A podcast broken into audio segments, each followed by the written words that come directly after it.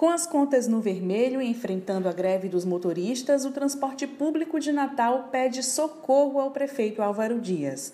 As empresas de ônibus buscam a desoneração do ISS em 2022 para conseguir manter o sistema em operação.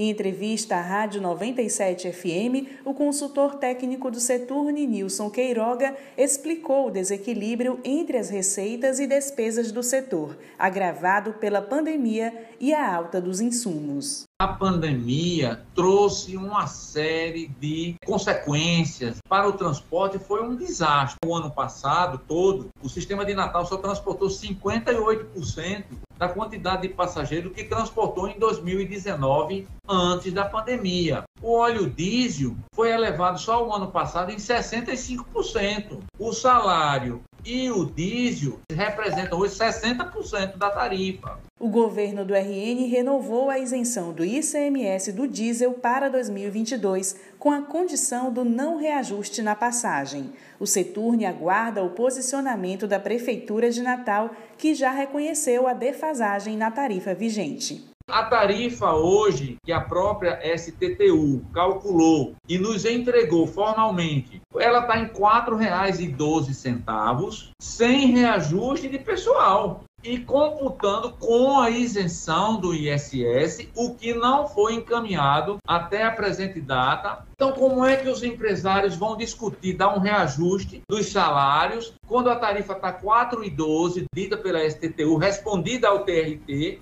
e se não houver, a, o prefeito não encaminhar para a Câmara votar a desoneração do ISS, a isenção este ano, vai se elevar ainda mais. A tarifa sendo elevada, a, o governo corta o benefício da isenção do ICMS. Então, essa tarifa vai disparar. Por isso que foi solicitada uma audiência com o prefeito, para que ele encontre a solução que as outras prefeituras estão encontrando.